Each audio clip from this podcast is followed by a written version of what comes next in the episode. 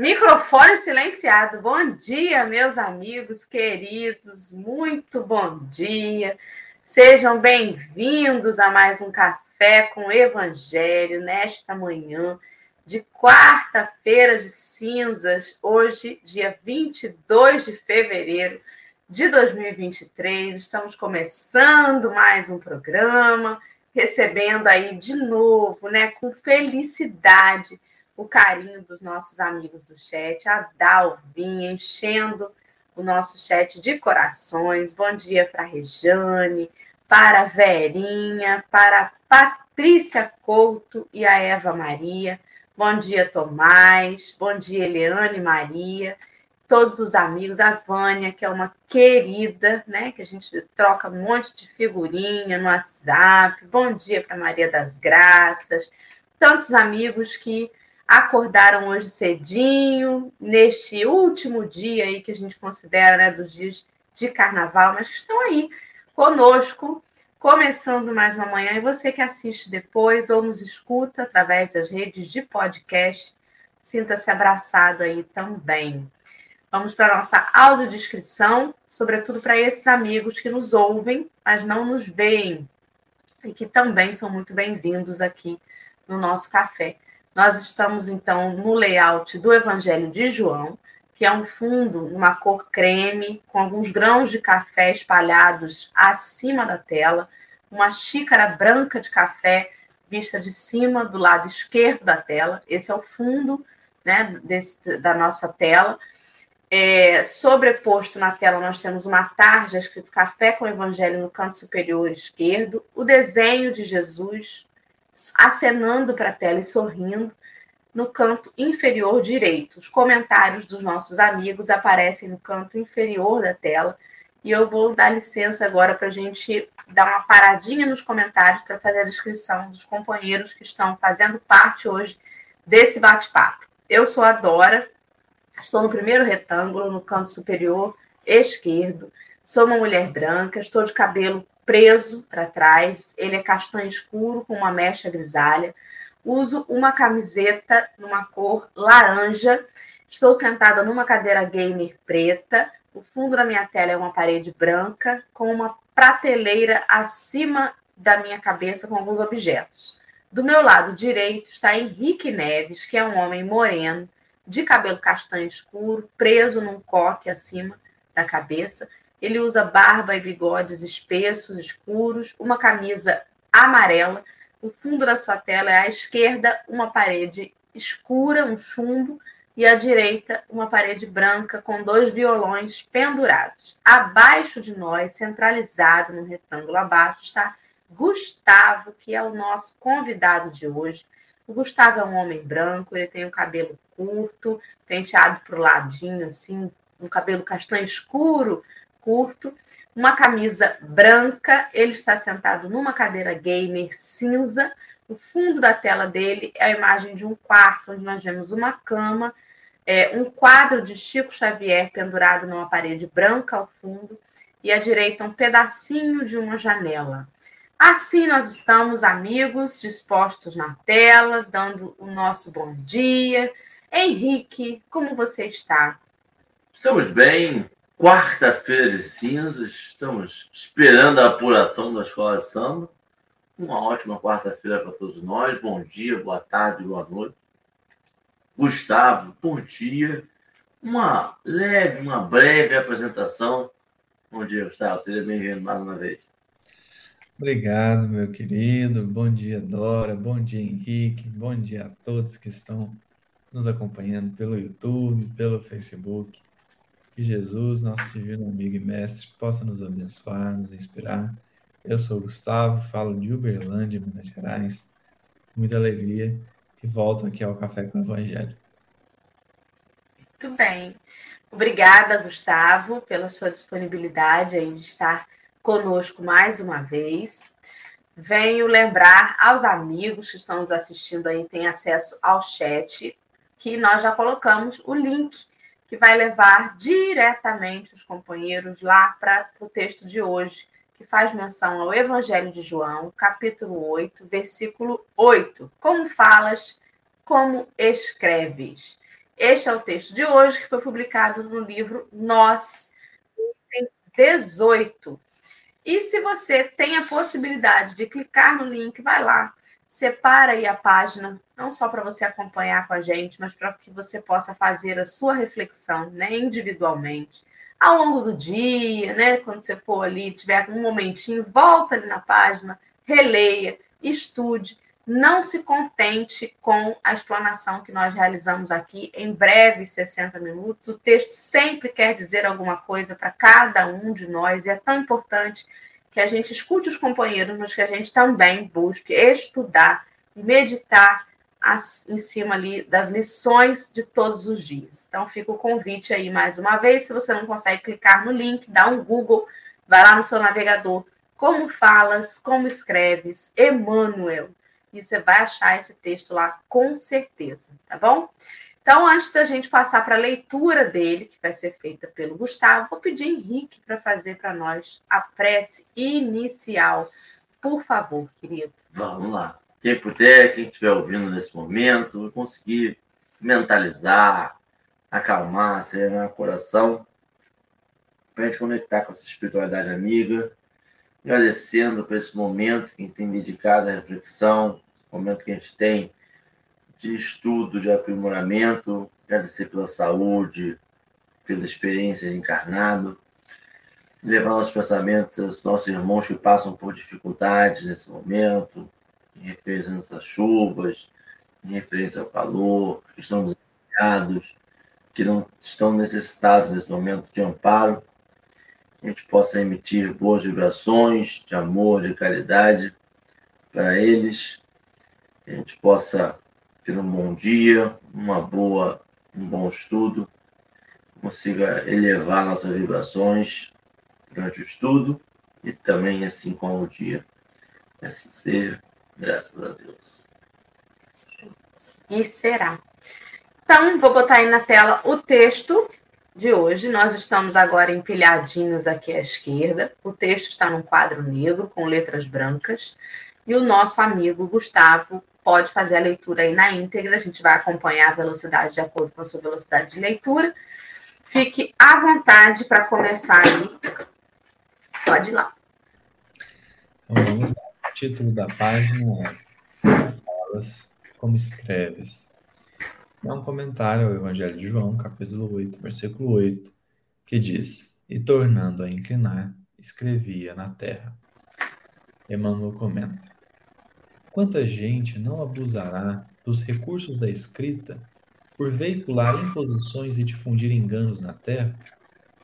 Quantos espíritos, mesmo desencarnados, valem-se dessa possibilidade para atender a venenosos caprichos individuais? Aqui, escreve-se para a consecução de determinados objetivos inferiores. Além, aproveitam-se publicações para o mercado de propósitos subalternos. Quantas vezes nós mesmos teremos movimentado o jornal ou o livro, pretendendo impor nossa interpretação individual? Quem escreve precisará lutar contra numerosas leviandades que ameaçam o espírito é indispensável guardar-se todos os dias. E nessa vigilância justa, será razoável lembrar a posição de Jesus, que não deixou livros ou pergaminhos, legando-nos, apesar disso, os tesouros da vida imperecível. Importa considerar, no entanto, que o Mestre escreveu na terra. Nunca encontraste o simbolismo profundo desse gesto de Cristo?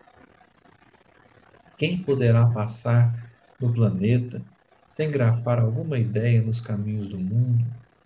Nem todo homem gravará páginas, mas todos escreverão na terra a história de sua passagem comum. No campo, traçará leiras, plantará árvores, modificará paisagens.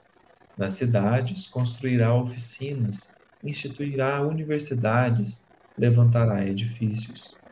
A Terra é o grande livro que o Senhor nos deu aos serviços de formação espiritual. Ainda que não percebas, estás escrevendo diariamente. Se és a criatura de entendimento frágil, Se ainda não tens o contato com os ensinamentos do Cristo, não te descuides da escrita diária. Vê o que grava nas páginas da vida. Tuas mãos e atitudes gravam sempre, a todo minuto, com as tintas luminosas ou sombrias do coração. A terra está registrando o que fazes. Não manches o livro que o Pai nos confiou. Muito bem, agora a gente vai retomar aí, peraí, a configuração anterior.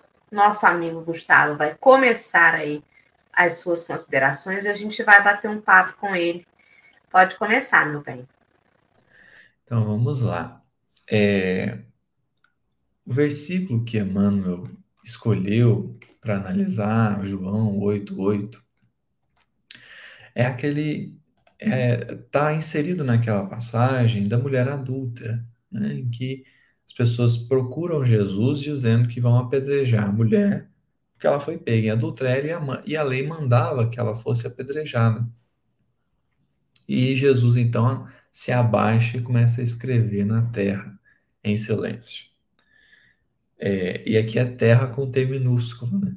Então, é, Jesus escrevia na terra com T minúsculo, mas Emmanuel, sabiamente, com muita sensibilidade, pega essa terra com T minúsculo e põe ela na terra com T maiúsculo, nos convidando a, a refletir, a considerar que nós escrevemos na terra, no planeta, no sentido de que a encarnação é um livro. Ele mesmo vai ter uma mensagem chamada Teu Livro, em que ele diz assim: A existência na Terra é um livro que estás escrevendo. Cada hora é uma afirmação da tua personalidade. E assim segue o benfeitor, nos convidando a perceber que a vida, que a existência do plano físico, é um livro. Cada dia é uma página. Cada hora é uma afirmação, uma frase. O que é curioso é que esse versículo, Jesus abaixando-se, inclinando-se, escrevia na terra, e algumas traduções vão dizer com o seu dedo escrevia na terra, esse versículo faz referência a duas outras passagens e é do Antigo Testamento e é interessante que a gente lembre disso. A primeira está referenciando Jeremias 17:13, em que é dito que os que se apartam do Senhor, os que se distanciam de Deus, terão seu nome escrito sobre a terra. Daí Amélia Rodrigues, por exemplo, no livro Premissas do Reino, dizer que havia uma tradição dizendo que Jesus escreveu o nome de cada um na terra. É uma referência a Jeremias 17, 13, né? que trazia essa, essa referência porque o versículo é assim: O Senhor, esperança de Israel, todos aqueles que te deixam serão envergonhados. Os que se apartam de mim serão escritos sobre a terra, porque abandonam o Senhor, a fonte das águas vivas. E Jesus já havia dito ali, ali mesmo no Evangelho de João, no capítulo 3, ao ter o diálogo, ao capítulo 4, perdão, ao ter diálogo com a mulher samaritana dizia que ele é a fonte das águas vivas, né? Que se a mulher soubesse com quem estava falando, pediria água viva e ele lhe daria. Então, de fato, há uma tradição dizendo que Jesus escrevia na terra o nome de cada um. Então, ao se aproximar do, dos mais velhos aos mais novos, via ali o seu nome e, e o pecado que havia cometido, né? Então, se afastava. Mas há uma outra referência, essa agora em Êxodo, e ouvi essa do Simão Pedro, achei bastante interessante, dizendo que as tábuas da lei foram escritas com o dedo de Deus. Então, com o dedo, Deus escrevia a lei. E Jesus ali na terra, há uma, há uma, uma possibilidade né, de interpretação que Jesus ali então escrevia as leis para que ela fosse lembrada porque nós esquecemos e menosprezamos a lei. Então Jesus escrevia as leis e possivelmente acrescentava uma: amai-vos uns aos outros, como eu vos amei. O fato é que Emmanuel vai pegar esse versículo e aqui nós é, compreendemos, lembramos, né, que há os níveis de interpretação, um nível literal, um nível é, um pouco mais abstrato de interpretação, em que você começa a, tirar figuras de linguagem e existe aquele nível é, chamado SOD, que é o nível altamente espiritual, é o que Emmanuel faz aqui. Emmanuel extrapola tudo que é contexto histórico para nos chamar a atenção que a existência na Terra é essa página que nós vamos escrevendo. E a grande pergunta é se nós estamos escrevendo algo de acordo com a lei ou se nós estamos apartados da lei. A grande pergunta é se nós estamos próximos a Jesus, próximos do Senhor, ou se nós estamos distantes dele. E essa é uma compreensão muito. Essa é uma compreensão muito ampla que nós precisamos trabalhar, porque esse afastar do Senhor, afastar da lei, é algo muito, muito sério. Na questão 614 de Livro dos Espíritos, eles falam que nós só somos infelizes porque nós nos afastamos da lei. Então, o que Emmanuel está nos chamando a atenção aqui não é tão somente se nós seguimos preceitos, nós seguimos ritos, se nós seguimos dogmas impostos pelas instituições humanas chamada igreja, ou se nós seguimos um ensinamento tão somente porque está escrito no Evangelho segundo o Espiritismo, porque está escrito no Livro dos Espíritos. O que Emmanuel está chamando a atenção é algo muito mais profundo. É se a nossa conduta, se a nossa maneira de é, lidar com, com com a vida, se isso está de acordo com a nossa própria consciência ou com aquilo que nós vamos percebendo da própria existência. Gustavo, da, da própria vida, né? Se me permite fazer uma, uma colocação agora, né? Você está trazendo essa coisa sobre a responsabilidade dessa escrita de acordo com as leis divinas, e eu percebo que delícia que é fazer esse estudo diário, porque você vê o quanto que os textos eles vão fazendo link entre um e outro. Ontem nós estudamos ainda sobre essa passagem, né, de da, da, da mulher adúltera e tudo mais, um, um, texto chamado Lesões Afetivas. Era de era fazia menção um versículo antes desse, era o 8, 7, o capítulo 8, versículo 7. E aí, nas lesões afetivas, a gente discutiu ontem sobre a responsabilidade que a gente tem ao marcar a vida dos nossos semelhantes, né? O quanto que as nossas atitudes, as nossas promessas, as nossas palavras, às vezes movidas apenas pelos interesses pessoais, pode manipular as pessoas nas nossas relações afetivas e a responsabilidade que a gente tem em relação a isso que a gente escreve no nosso livro, mas também dá pitada no livro dos outros, né? A gente também se responsabiliza, a gente tem uma parcela de responsabilidade muitas vezes com equívocos das pessoas que a gente influencia, que a gente incentiva, que a gente faz promessas de amor infundadas.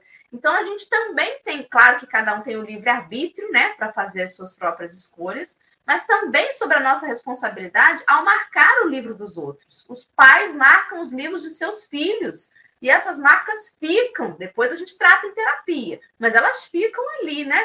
Fazem parte da criatura e vão levando ela na construção do, do seu, da sua psique, daquele ser ali, daquele indivíduo naquela encarnação. Então, ontem a gente falava sobre essas lesões afetivas e hoje a gente vai falar mais claramente sobre escrever nesse livro da vida. Emmanuel vem dizer que na, pode ser que passemos no planeta sem grafar é, um, um, livro propriamente dito, sem escrever um livro, mas que é um livro maior e que ele é citado inúmeras vezes nos estudos, que é o livro divino da natureza, que é o livro da vida, né? As marcas que a gente faz na, no planeta mesmo. Adora, mas eu, tão, né, ninguém me conhece, tô, sou tão insignificante. Não, cada um de nós tem a capacidade de deixar o seu recado ali naquele livro. A questão que fica perturbando, Gustavo, se a gente escreve a lápis que dá para apagar ou se é a caneta. Porque aí, meu amigo, é que preocupa, né? Se a gente escreve a caneta, nem com aquele liquid paper, né, com corretivo, não fica direito. Não dá. A gente tem a possibilidade de virar a página e ter uma outra página em branco. Mas aquela que a gente já escreveu, não tem jeito. Dora, mas depois eu vou ter que dar conta desse, disso tudo que eu escrevi? Vai. Não tem como fingir que sumiu uma página? Não. Tá tudo ali. Mas ali onde? Onde que está escrito, né? Tem um, um, poema em Parnaso de Além Túmulo, que é do Augusto dos Anjos, chamado Matéria Cósmica. Nesse poema, pequenininho, Augusto dos Anjos fala sobre a capacidade do fluido cósmico universal ser esse local onde tudo fica registrado. Ele termina o poema dizendo assim: livro onde o Criador inimitável grava com o pensamento almo insondável seus poemas de seres e universos. Ou seja, tá lá. Não tem aquele telão que a gente tem medo, né? Meu Deus do céu, vai botar tudo no telão lá no nosso lar, eu vou ver todas as bobagens que eu fiz. É o livro divino que é o fluido cósmico universal. Às vezes eu ficava me perguntando, né? Como que Humberto de Campos que colocava lá em, em, vários, em várias obras, até se intitulava como Irmão X, como que ele sabia tanto detalhe? Como que ele falava das histórias de Jesus, né? Como que ele botava lá o, próprio livro Brasil, Coração do Mundo? Ele não estava lá, como é que ele sabia para escrever isso tudo, né? Emmanuel, como que ele escreveu Paulo Estevão, gente? Cadê Emmanuel lá naquele romance? Por causa disso. Porque já estava lá escrito no fluido cósmico universal. Está marcado. Vocês acham que Emmanuel não queria passar uma borracha naquele momento em que ele esteve com Jesus para pedir, né, enquanto ele era ali Públio Lentulus, ele queria pedir para Jesus curar a Flávia, filha dele que estava doente. Jesus teve aquele convite, aquele momento de, de chamamento para ele, ele negou. Gente, eu tenho certeza que Emmanuel, se pudesse, né, ele pegava lá e dava um sumiço nessa página, porque é um negócio que fica gravado e não tem jeito.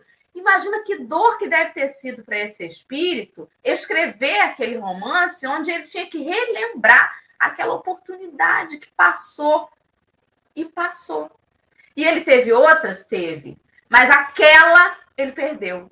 Por isso que cada página tem a sua importância. Amanhã vai ter outra? Vai, graças a Deus, a misericórdia divina se renova todos os dias. Mas aquela página daquele dia não vai voltar mais. O que, que é que você escreveu ali? Não adianta carregar a culpa, não adianta, porque a página vai virar. Você vai ter outro dia. Mas é tão importante a gente ter essa consciência. Não vai ter mata-borrão, mata-borrão do tempo da minha mãe, né? que era um negócio para apagar a tinta. Olha só. Não vai ter borracha que apague, né?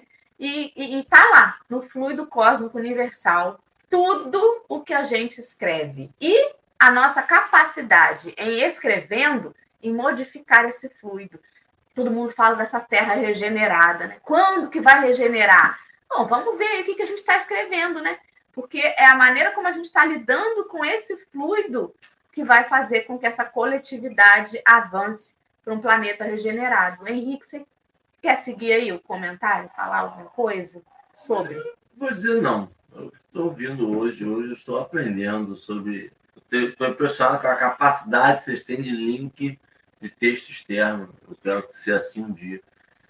Não tenho muito a acrescentar, não. Eu acho que assim, é. Me pega muito do quanto a gente acha que a gente pode selecionar o que escreve e como escreve e aonde vai escrever e esquece que viver é escrever todo dia o tempo todo. É, a gente acha que selecionando algumas páginas, dando, escrevendo em negrito, em caixa alta, a gente vai chamar atenção para um, um texto, uma passagem, uma ação de bom ânimo que vá definir aquela página inteira. Quando a gente passou talvez o dia inteiro depois escrevendo um monte de coisa em caixa pequena, em itálico, mas só bobagem. A gente não está percebendo o quanto a nossa vida é um conjunto de páginas. É, me, me pega muito isso, eu ainda não consigo aproveitar as oportunidades todas, ainda fico tentando escolher, escrevo um monte de página ruim para ver se eu consigo uma caneta boa que vai escrever bem, quando na verdade Jesus vem e escreve na terra com o dedo, e isso. E aí que é a doideira, porque assim, ninguém nem sabe o que o homem escreveu, e é marcante mesmo assim, porque nem importou o que ele escreveu, mas o como, o aonde, o porquê, o simbolismo daquela escrita. É, a gente, eu ainda me pego muito. Se eu tivesse ali com ele, eu perderia meia hora procurando um graveto que tivesse algum símbolo para poder escrever de forma límpida e clara algo para todo mundo ver quando na verdade escreveu algo que nem todo mundo viu, com um dedo, talvez com a escrita não tão perfeita, mas que marcou uma, uma situação né, tão forte. Você fez uma analogia muito interessante agora. Que às vezes a gente fica procurando a caneta perfeita, né? E ele vem e nos diz assim: você tem que escrever com o que você tem em mãos. Senão a página passa e você perde só o tempo e não escreve nada, né? Gustavo, viajamos muito, Gustavo. Salva a gente aí com as suas reflexões, por favor. Nossa, não, eu estou aqui aprendendo também, está sendo muito bacana. É, mas o, o, Henrique chamou atenção para um ponto é, que, que é algo que é, como que eu posso dizer? É algo que me intriga nesse texto. Porque o título do texto é Como falas? como escreves. Mas Emmanuel só fala de escrita. Por que, que ele não falou da fala? Por que, que ele não falou da fala? E no finalzinho ele ainda chama atenção para as atitudes. Né? Ele encerra o texto falando assim: é, Vê o que gravas nas páginas da vida. Tuas mãos e atitudes gravam sempre, a todo minuto, com as tintas luminosas ou sombrias do coração. A terra está registrando o que fazes. Não manches o livro que o Pai nos confiou. O Emmanuel encerra falando das atitudes. E antes disso, ele só fala de escrita. Só fala de escrita. Por que, que o título do texto fala da fala? Como falas? Como escreves? Aqui, vai, aqui é interessante. Aqui é interessante porque aí a gente pode passear em vários textos né, desse benfeitor mas eu vou direto ao ponto para a gente é, poder conversar. Né? Há uma página do livro Palavras de Vida Eterna chamada Na Palavra e na Ação. É o capítulo 22, 22 do livro. E ali Emmanuel vai falar algo bastante parecido com o que ele escreve no livro Pensamento e Vida, em que indo contra um pouco algumas teorias que existem no mundo, que defendem que é o cérebro que dita ou que dirige o coração, que é a ideia que molda o sentimento, embora isso seja de fato verdade. Por exemplo, você pode trazer à memória um fato que te deixou muito triste, um fato que te deixou muito feliz e dependendo da, da concentração que você tem nesse fato, você sente de novo aquilo que sentiu antes. O pensamento pode de fato interferir, inspirar e dirigir o coração, mas o que nós entendemos é que isso é um ciclo. O pensamento, o cérebro influencia o coração e o coração influencia o cérebro igualmente.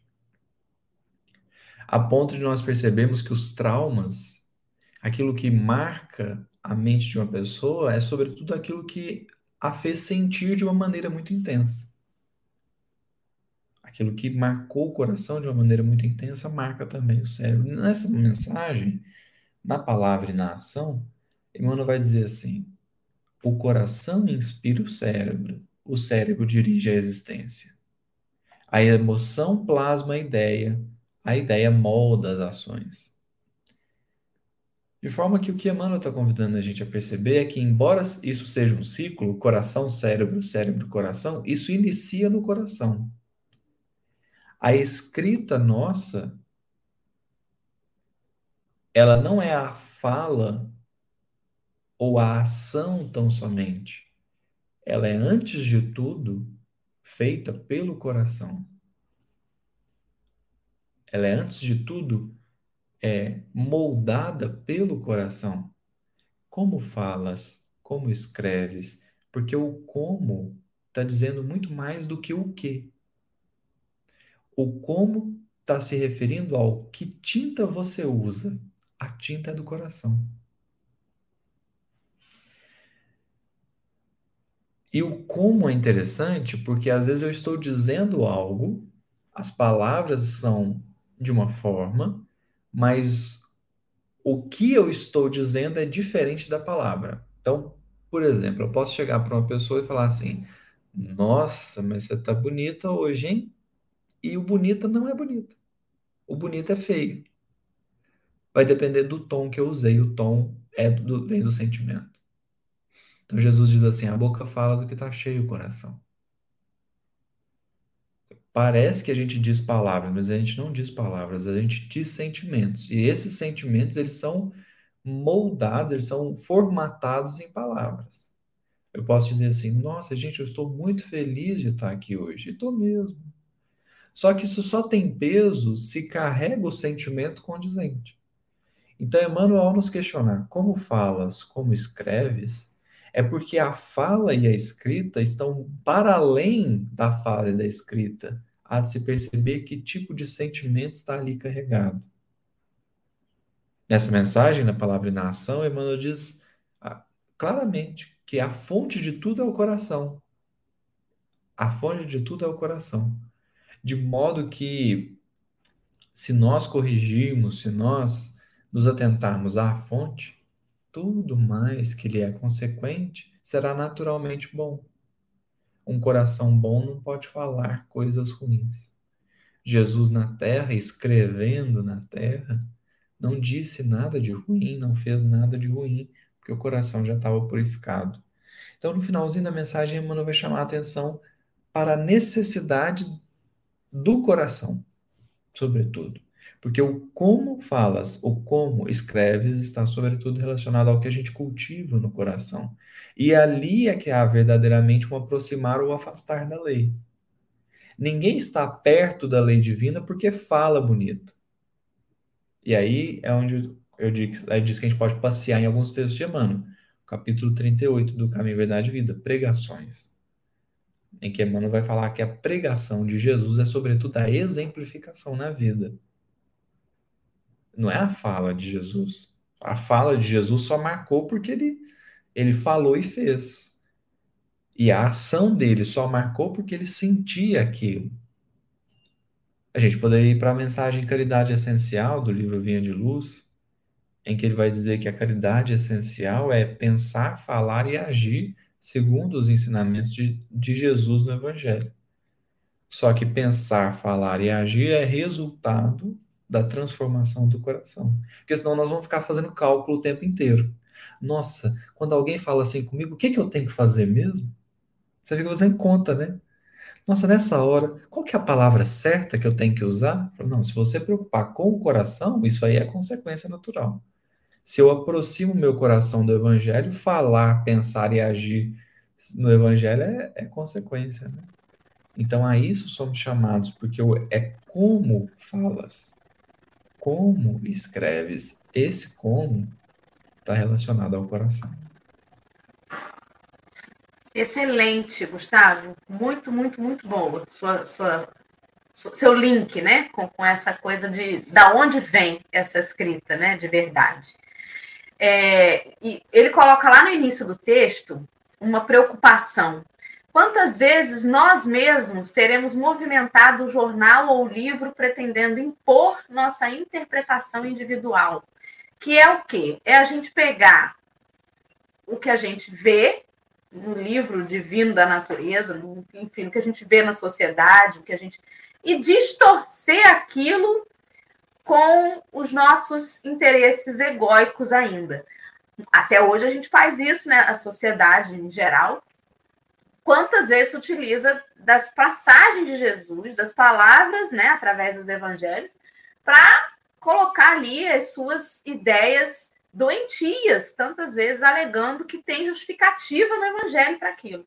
E isso está de acordo com a interpretação e o interesse pessoal de cada indivíduo ou de cada grupo. Mas ele vem dizer que a gente não tem que se preocupar com isso. Eu preciso me preocupar se eu sou o agente manipulador do que está escrito. Mas quanto o que eu preciso de fato me preocupar não é se distorcem o que eu falo ou escrevo, mas é a sinceridade do que eu falo ou escrevo. O que vão fazer com aquilo, eu não tenho como me responsabilizar. Ele coloca logo em seguida que quem escreve precisará lutar contra numerosas leviandades que ameaçam o espírito, ou seja, o melindre. Né? Porque Jesus não está melindrado da gente utilizar muitas vezes a sua palavra para fazer o que a gente quer, né? Aí eu pego aquele trecho do evangelho e digo que o que eu penso é isso.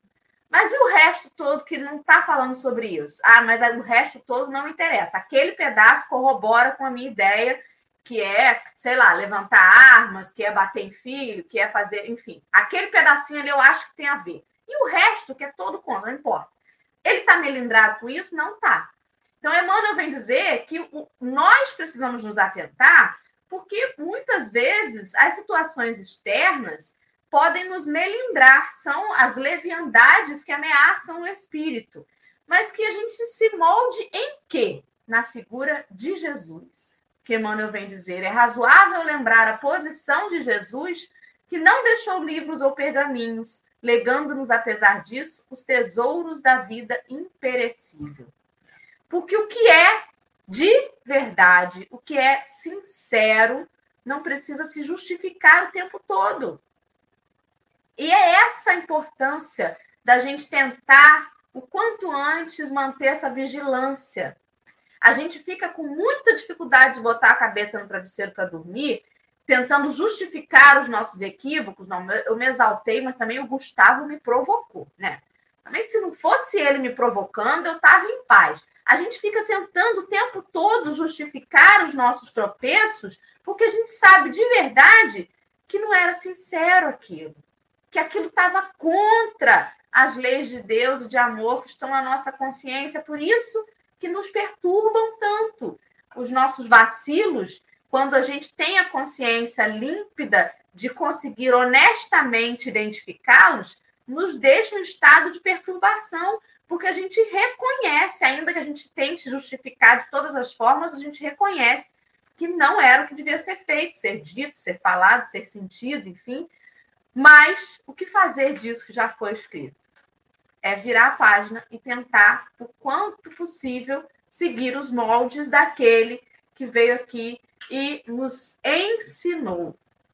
Henrique, você ia falar alguma coisa? Não, porque agora você falando e o Gustavo falando, veio uma modificação completa da, da visão tive do texto. Olha que doideira. Porque a gente tem um ditado popular que a gente só diz assim, a pessoa viveu completamente quando ela plantou uma árvore, teve um filho, escreveu um livro, né? Mas tem outro que diz assim, palavras o vento voa, o vento leva, né? Mas o que está escrito permanece. E aí, o Gustavo estava falando que a fonte vem do coração, né? E vem é a mesma fonte, e você começou a falar, e Emmanuel vem e fala que a pessoa mais importante que passou por essa terra não escreveu nenhuma página. E que muito de nós vai passar por essa terra também e não vai escrever nenhuma página. E que o que escrevem as páginas tem que tomar cuidado para saber o que está escrevendo. Então há uma inversão da, de significação de que talvez a vivência fosse, seja mais importante do que deixar um livro escrito com letras da sua vida. Que quando você fala, talvez você influencie mais pessoas do que um livro publicado, editado. É, essa significação do Cristo, é, de que ele veio e não fez esse grande ato, e a vida de Cristo na terra, todo mundo esperou um grande ato dele. E o grande, hã? um grande ato no sentido bíblico, antes, posterior, anterior a ele, e posterior a ele. Todo mundo esperou o grande ato, o ato final, sabe? Uhum. Aquele apoteose, o momento em que ele. E ele mostrou na vida dele que o grande ato é o conjunto da obra. Que o grande ato foi passar 30 anos sem fazer e sem chamar atenção para ele, vivendo, seguindo a lei terrena, aprendendo o ofício do pai, obedecendo pai e mãe, depois pregando, depois andando, depois convertendo. E a gente espera ainda na nossa vida o grande ato, o grande momento em que nós nos revelaremos. Judas, quando fez o que fez com Cristo, foi esperando que aquele ato fizesse a revelação do Cristo poderoso, onipotente, onisciente, onde levaria ele à terra sagrada. Pedro, quantas vezes Pedro, você sentia que Pedro estava ali esperando Cristo para poder desempenhar a espada junto com ele? Quantos apóstolos, Tomé, quantas vezes Tomé não acreditou? Todo mundo estava esperando esse momento e só foi clicar, só foi dar o estalo, só foi cair a ficha, perceber depois, quando viu a obra final. E muito de nós, sem a importância, sem esse, esse Cristo dentro da gente, fica esperando algum momento em que a chave vai virar. E aí, com isso, vai passando um, dois, dez anos, vinte anos, trinta anos, esperando a inspiração para fazer a palestra que vai mudar a vida das pessoas, esperando a inspiração para que vai escrever um livro onde vai modificar o movimento espírita, esperando alguma coisa que ou não vem, ou se já veio e nós nem percebemos. É, quando ele deixa oculto, Gustavo, para mim, quando ele pergunta o que falas e ele deixa oculto no texto, é para a gente perceber que, que a gente, o que fala, a gente se preocupa muito menos com o que a gente escreve. A gente escreve, a gente pensa que vai ficar para posteridade, aí a gente vai ver um tweet, aí vai ver um Facebook, vai ver um Instagram, dá aquela vergonha, mas a gente não tem vergonha daquela coisa que a gente falou num círculo de amigos que tem ali a intimidade e a gente fala, nossa senhora, sabe o que eu falei aquilo ali? A gente vai passando a vida e aí tudo que está escrito do Evangelho hoje foi dito por Cristo. A única parte em que ele escreveu não consta no Evangelho. Ele escreveu na terra, ninguém nem viu o que ele estava escrevendo. Porque a mensagem dele de voz era tão importante, tão poderosa, que o significado daquela escrita ficou por menor. E a gente inverte. A gente acha que o nosso significado vai ser dado pela escrita e não pela fala. E não é. Percebi agora. Não, e detalhe, né? Hoje em dia o sujeito tira uma foto e em vez de aproveitar o momento daquela foto, já fica pensando no textão que vai botar em relação àquela foto, que é aquilo que vai ficar e o momento, né? Gustavo, querido, continue aí com a gente. Pois é, e muito bacana a fala, a fala do Henrique, né? Tem uma, mensagem de Emmanuel que se chama Se Tens Fé.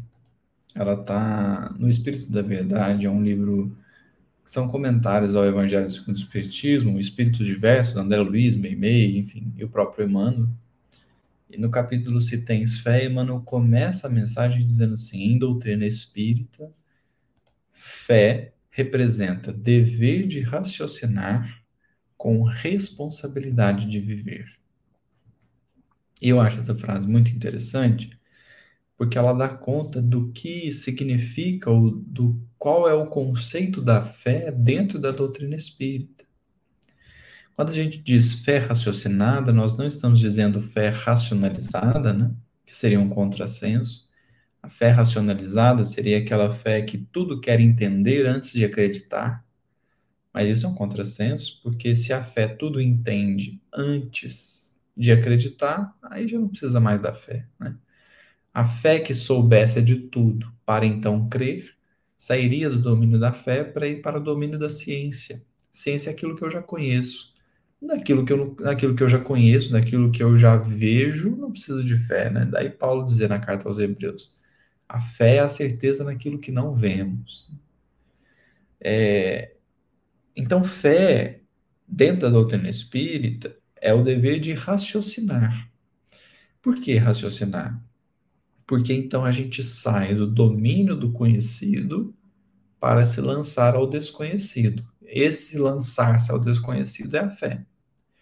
É quando eu olho assim: Deus é soberanamente justo e bom é um Pai misericordioso, é a inteligência suprema, que tudo percebe, que tudo vê. Então, é possível que esse problema que eu esteja passando agora, Deus esteja vendo também. E aí você faz o salto da fé e confia. Se alguém te perguntasse, mas Deus está vendo? Você está vendo que Deus está vendo? Não, não estou vendo. Mas eu confio que Ele está. Né? Confio que Ele está aqui. Então é o dever de raciocinar, no sentido de que é o dever de olhar para o conhecido e então dar o salto da fé para o desconhecido. Só que é para além disso. É o dever de raciocinar com a responsabilidade de viver. É o dever de elaborar, de refletir, de compreender com a responsabilidade de viver. Porque que evangelho é esse que a gente é capaz de falar dele não é, não é capaz de buscá-lo na própria vida. Talvez seja um evangelho que não seja tão bom assim, né? porque aquilo que é bom a gente aplica em nós primeiro. Nós aplicamos em nós primeiro. Né? Então, o, é, esse texto de Emmanuel, e a fala do Henrique me, me inspirou a pensar muito nisso, esse texto de Emmanuel vai nos pedindo essa responsabilidade da vivência essa aplicação da vivência. Esse, porque o evangelho é bom, né? É a boa nova, é, é a boa notícia. E a boa notícia é o próprio Jesus, né? O próprio Cristo que viveu. Que viveu, porque antes de ele pedir para eu fazer, ele fez. E, e, isso é bonito, né? Porque ele não falou assim, é aquele que quiser, aquele é, que quiser me seguir, vai para a cruz. Então, ele foi primeiro, né? Aquele que quiser vir após mim, negue-se a si mesmo, tome a sua cruz e me siga. Porque ele foi primeiro. Ele foi para a cruz primeiro, ele viveu, ele testemunhou. Porque se a mensagem é boa mesmo, então a gente aplica na gente primeiro, né? O conselho que é bom, antes de eu dar ele, eu vivo ele. Né? Que aí eu vou falar dizendo assim: olha, é, eu já passei por isso, fiz assim, assim, assim. É diferente, né? É bem diferente quando eu só falo de algo teórico. Então, em doutrina espírita, fé representa o dever de raciocinar. A gente não vai seguir por seguir. Eu não vou fazer caridade porque Kardec escreveu fora da caridade não salvação. Não vou, vou fazer a caridade porque reflito aqui, penso cogito, compreendo, medito e vejo que caridade é melhor do que a não caridade. Mas a responsabilidade de viver, porque importa antes de tudo a maneira como nós temos é, passado pela vida, o, não só o que temos escrito, o que temos falado, o que temos feito, mas o como, né? as motivações. Excelente, Gustavo. Muito bom. E aí você me linkou com um pedacinho que Emmanuel coloca ali, olha. No campo traçará leiras, plantará árvores, modificará paisagens. Na cidade construirá as oficinas, instituirá universidades, levantará edifícios.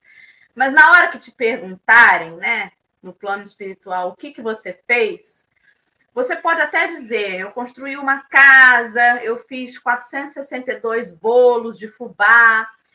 Vai ter uma música do Leone que me veio à mente nesse momento e que fala sobre o que realmente importa.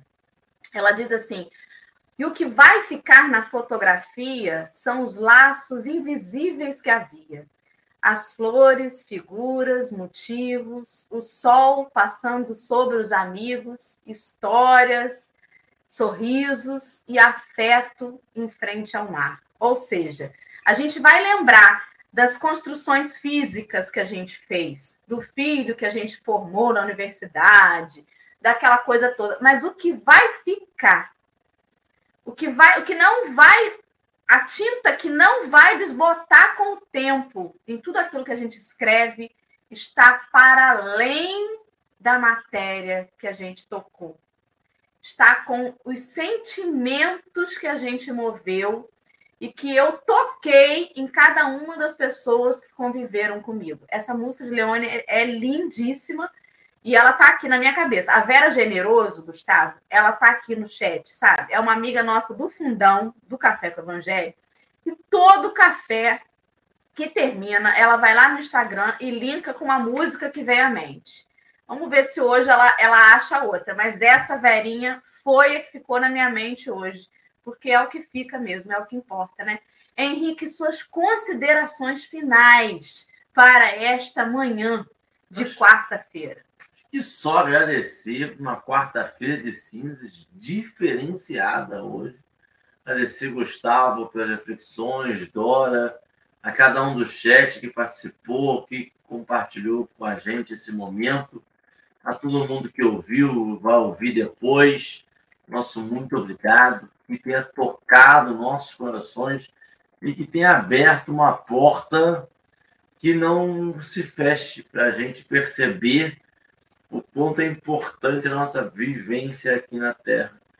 Se tem uma coisa que eu fico pensando, Gustavo, Dora, sobre esse véu do esquecimento, é que o meu veio forte demais e eu acabei esquecendo coisa demais e coisa que era muito importante, não tenho dado muita importância. Que a gente possa deixar, aumentar a translucidez um pouquinho do véu do esquecimento, sabe? Escolhendo o que a gente quer ver mesmo. Não quero ver meus erros, não, mas eu quero perceber e lembrar essa conexão que é mais importante do que o material. Essa conexão com o divino, com o divino enquanto encarnado, presente do meu lado, é o meu vizinho, meu familiar, meu filho, minha filha, meu pai, minha mãe, que a gente possa perceber o quanto divino, quantas divindades nós temos e o quanto seres divinos nós temos em nossa convivência e tratar ele com o respeito que Deus pede. É, quando a gente vem para a Terra, quando ele, Emmanuel fala que, que é o grande livro nos deu a serviço da formação espiritual, a gente acha que ele nos deu a serviço da formação material ainda, que a gente possa voltar dez casinhas e refazer nossos passos, porque tem uma coisa que Jesus demonstrou para a gente é que dá tempo.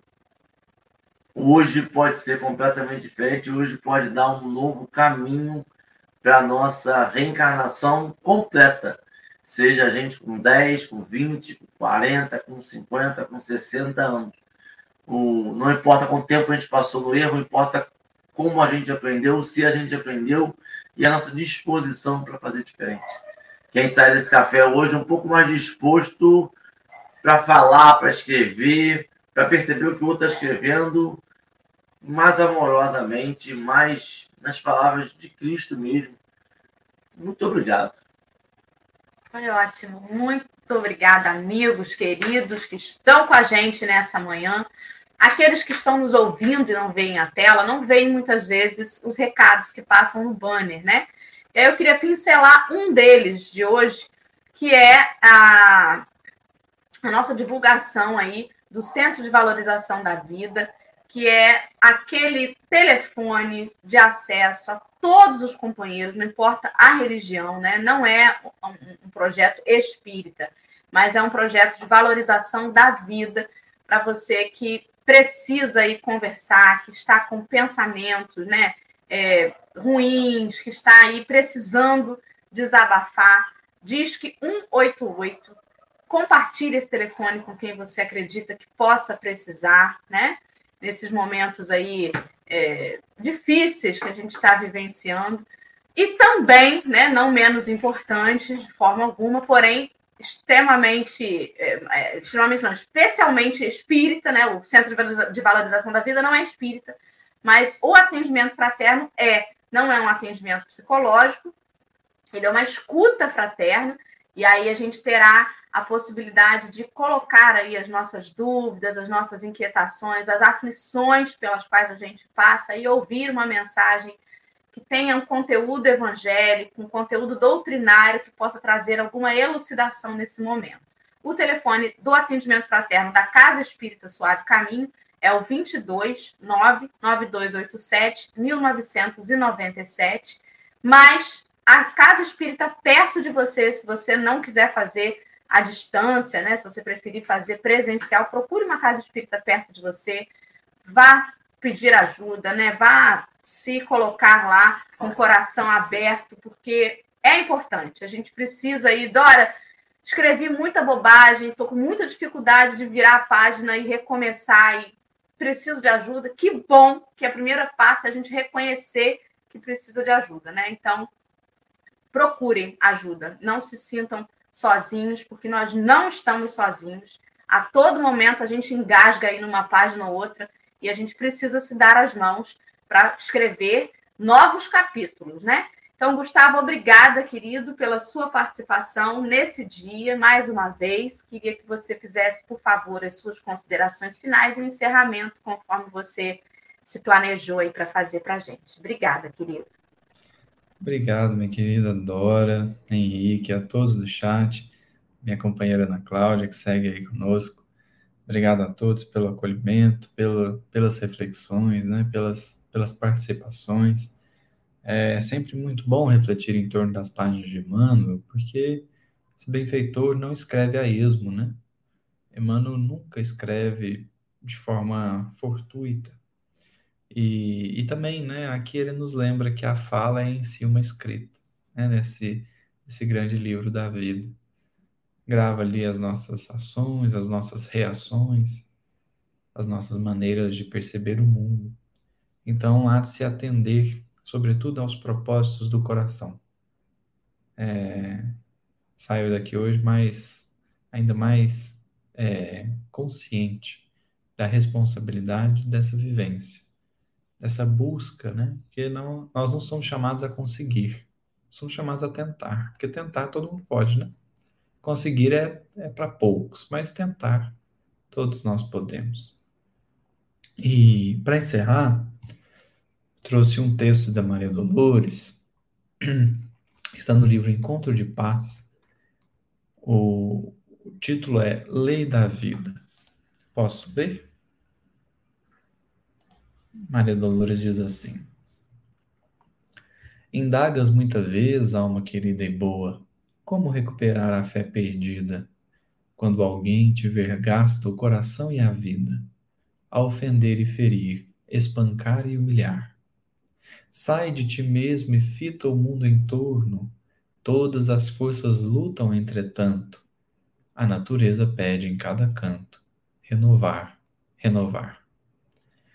A noite envolve a terra em longa faixa, mas a terra em silêncio espera o dia, e o sol dissipa a névoa espessa e fria, simplesmente a brilhar. Alteia-se amanhã, o trabalho enxameia, do pó ao firmamento em novo brilho, ouve-se em toda parte o sagrado estribilho: renovar, renovar. A semente lançada ao barro agreste sofre o assalto do lodo que a devora, mas o embrião resiste, luta e aflora, no anseio de ser pão e alegria no lar. A princípio é um rebento pobre e frágil, tolera praga e temporal violento, faz-se árvore linda e canta entre as notas do vento. Renovar, renovar. Arrebatada a pedra ao chão da furna, quer descanso sem garbos de obra-prima. Contudo, o artista chega, corta e lima, a brunir e a sonhar. Eila que escala os topos da escultura, e estátua em que se estampa a essência da beleza, diz à vida que a busca, encantada e surpresa, renovar, renovar. Assim também, alma querida e boa, se alguém te impôs ouvido, abandono e amargura, segue, serve e perdoa o golpe que te apura, esquecendo o desprezo e procurando amar. E ouvirás claramente entre ascensões mais belas, ante a fé no porvir luminoso e risonho, a própria voz do céu ao restaurar ao restaurar-te o sonho, renovar, renovar. Maria Dolores. Belíssimo, Maria Dolores. Obrigada, viu, amigo? Obrigada a todos os amigos que estiveram com a gente. Vamos que vamos, que amanhã é quinta-feira e tem mais café, que todo dia tem, graças a Deus.